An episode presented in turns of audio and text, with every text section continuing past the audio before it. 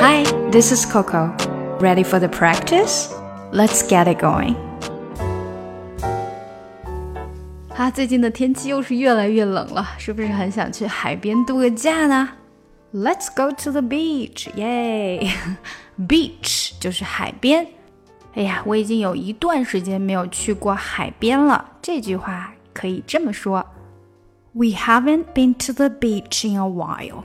We haven't been to the beach in a while. In a while 在这里就表达了有一段时间了。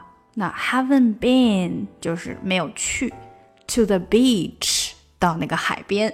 那去海边呢，必须要小心着防晒，所以你要涂上 sunblock。另外呢，还要小心不要被水淹掉了，Don't get drowned。Drowned 就是被水淹了。那万一遇到危险了，你需要叫谁呢？救生员，lifeguard。如果你是不会游泳的旱鸭子，可不要忘记 put on your safe jacket。穿上救生衣，或者拿上 float 救生圈，或者任何的漂浮的那种东西。float，比如之前网红的一塌糊涂的那个 flamingo float，火烈鸟的嗯漂浮物吧，应该是叫。它不但是一个非常好的 float，它还是一个非常好的照相道具 props，p r o p s。好了，现在就可以看一下我们今天的打卡小对话了。我们去海边吧，Let's go to the beach。这倒是个不错的点子，我们已经有一段时间没去了。That's a great idea. We haven't been a while. 上一次咱们去的时候，你可差点被淹死了。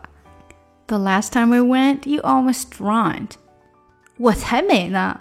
No, I didn't. 那为什么那个救生员跳水里面救你去了？then why did the lifeguard dive into the water? 啊，我觉得他就是想去凉快凉快吧。I think he just wanted to cool off. 好了，下来就带大家读一下喽。Let's go to the beach. Let's go to the beach. 这句比较简单。That's a good idea. 注意这个 idea 没有 r，所以不能说 idea，不能 er。你说儿，你就等于给后面加了一个 r 这个字母啦，它是 d d e 是这样的音。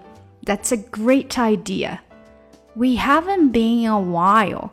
We haven't been in a while. 整个句子都是粘连的哈。We haven't been in a while. In a in a 连起来 in a while.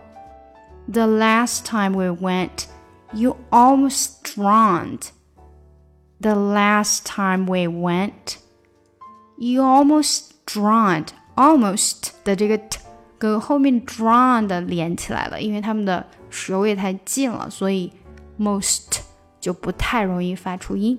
You almost drowned，不然就会比较赶。You almost drowned，当然你这样说也是没有问题的哈。No, I didn't。这个如果说快了，这个 t 也有可能不出来。No, I didn't。这样也是 OK 的。Then why did the lifeguard dive into the water? Then why did the lifeguard did the 这里连起来，lifeguard dive guard 的的的 和 dive 只出一个的的音，dive into the water. Then why did the lifeguard dive into the water? I think he just wanted to cool off.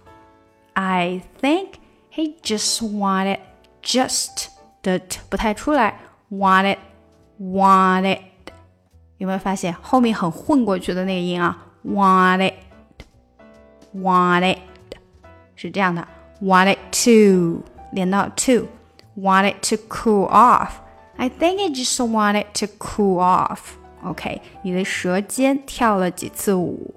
All right，我们来把整个对话读一遍。Let's go to the beach. That's a great idea. We haven't been in a while. The last time we went, you almost drowned. No, I didn't. Then why did the lifeguard dive into the water? I think he just wanted to cool off. 当然，也有一种可能，He likes you. He wanted to get close to you. 他喜欢你，所以想要跑到你跟前去。喜欢这个节目吗？不要忘记点赞和订阅哦。查看文本信息，请看节目详情。想要学习难度更深的英语，可以查看我的专辑《听力阅读专项提升》以及《抠解英语》。